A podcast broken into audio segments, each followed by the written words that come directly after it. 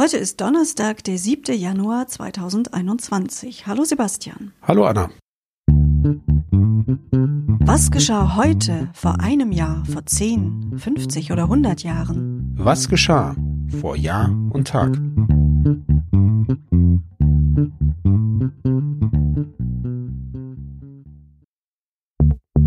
Vor einem Jahr.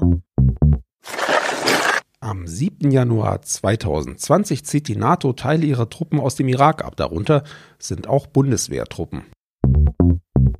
Heute vor einem Jahr wurde in Wien erstmals in Österreich mit der Bundesregierung unter der bereits zweiten Kanzlerschaft von Sebastian Kurz eine schwarz-grüne Koalition gebildet. Vor zehn Jahren. Am 7. Januar 2011 bekommt der Musiker und Sänger Roger Whittaker die sogenannte Krone der Volksmusik verliehen. Der Preis wurde von 1998 bis 2012 jährlich anlässlich einer TV-Gala des Mitteldeutschen Rundfunks vergeben. Ja, und die Gala aus Chemnitz wurde live in der ARD und im ORF übertragen und erreichte sechs Millionen Interessierte. Am gleichen Tag wird in Doha in Katar die 15. Fußball-Asienmeisterschaft angepfiffen. Vor 25 Jahren. Als erster deutscher Eishockeyspieler bestreitet der frühere Nationalverteidiger Udo Kiesling an diesem Tag vor 25 Jahren sein tausendstes Erstligapunktspiel. Ebenfalls am 7. Januar 1996 verständigen sich die deutschen Profifußballclubs darauf, trotz des Bosman-Urteils des Europäischen Gerichtshofs bis Saisonende 95-96 an der bisherigen Ausländerregel festzuhalten. Als Bausmann-Urteil wurde eine Entscheidung des Europäischen Gerichtshofs aus dem Jahr 95 bekannt. Diese besagte, dass Profifußballer in der Europäischen Union nach Ende des Vertrages ablösefrei zu einem anderen Verein wechseln dürfen. Außerdem wurden die im europäischen Sport bestehenden Restriktionen für Ausländer gelockert. Vor 50 Jahren. Auf den Tag genau vor einem halben Jahrhundert startete während des Vietnamkriegs damals der letzte Flug mit einem Sprüheinsatz mit dem Entlaubungsmittel Agent Orange. Agent Orange ist die militärische Bezeichnung des chemischen Entlaubungsmittels, das die USA im Vietnamkrieg zur Entlaubung von Wäldern und Zerstörung von Nutzpflanzen verwendete. Ähm, sie hofften sich dadurch eben, dass der Feind, die Vietcong, äh, dadurch äh, im Dschungel nicht mehr so getarnt sein würden und besser bekämpft werden könnten. Es wurde von Flugzeugen und Hubschraubern großflächig versprüht, ja, und sorgte dafür, dass viele hunderttausend Bewohner der betroffenen Gebiete und auch bis zu 200.000 US-Soldaten erkranken. Bis heute ist die vietnamesische Bevölkerung mit Dioxin belastet. Es gibt nach wie vor ein drastisch erhöhtes Auftreten schwerer Fehlbildungen bei Kindern, Krebserkrankungen, Immunschwächen und viele weitere Erkrankungen, die mit dem Agent Orange Einsatz noch in Zusammenhang gebracht werden.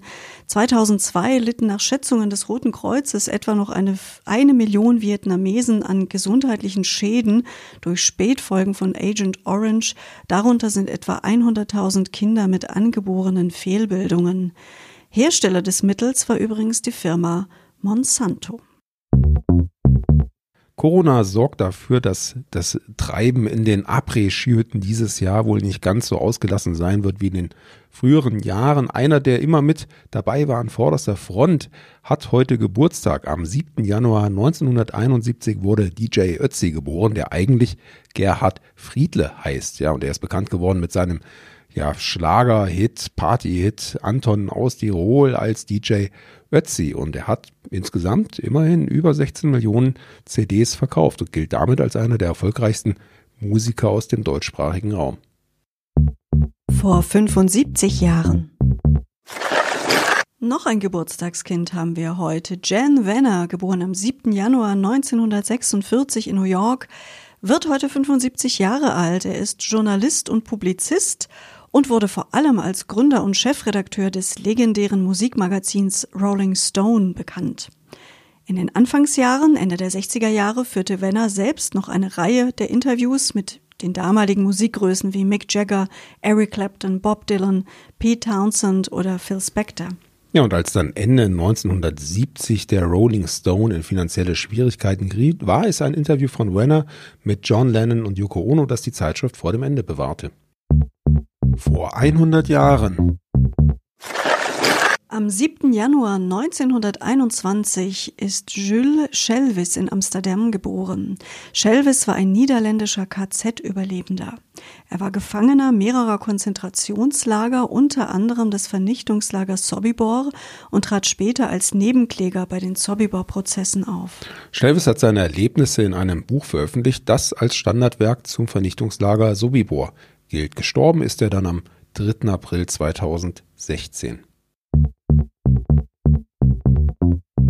Das war ja wieder eine bunte Mischung an Ereignissen aus der Vergangenheit, Anna. Ja, und für morgen können wir ähnliches versprechen. Insofern schaltet wieder ein, seid wieder mit dabei bei unserem Podcast vor Jahr und Tag. Bis morgen alles Gute sagen. Sebastian und Anna.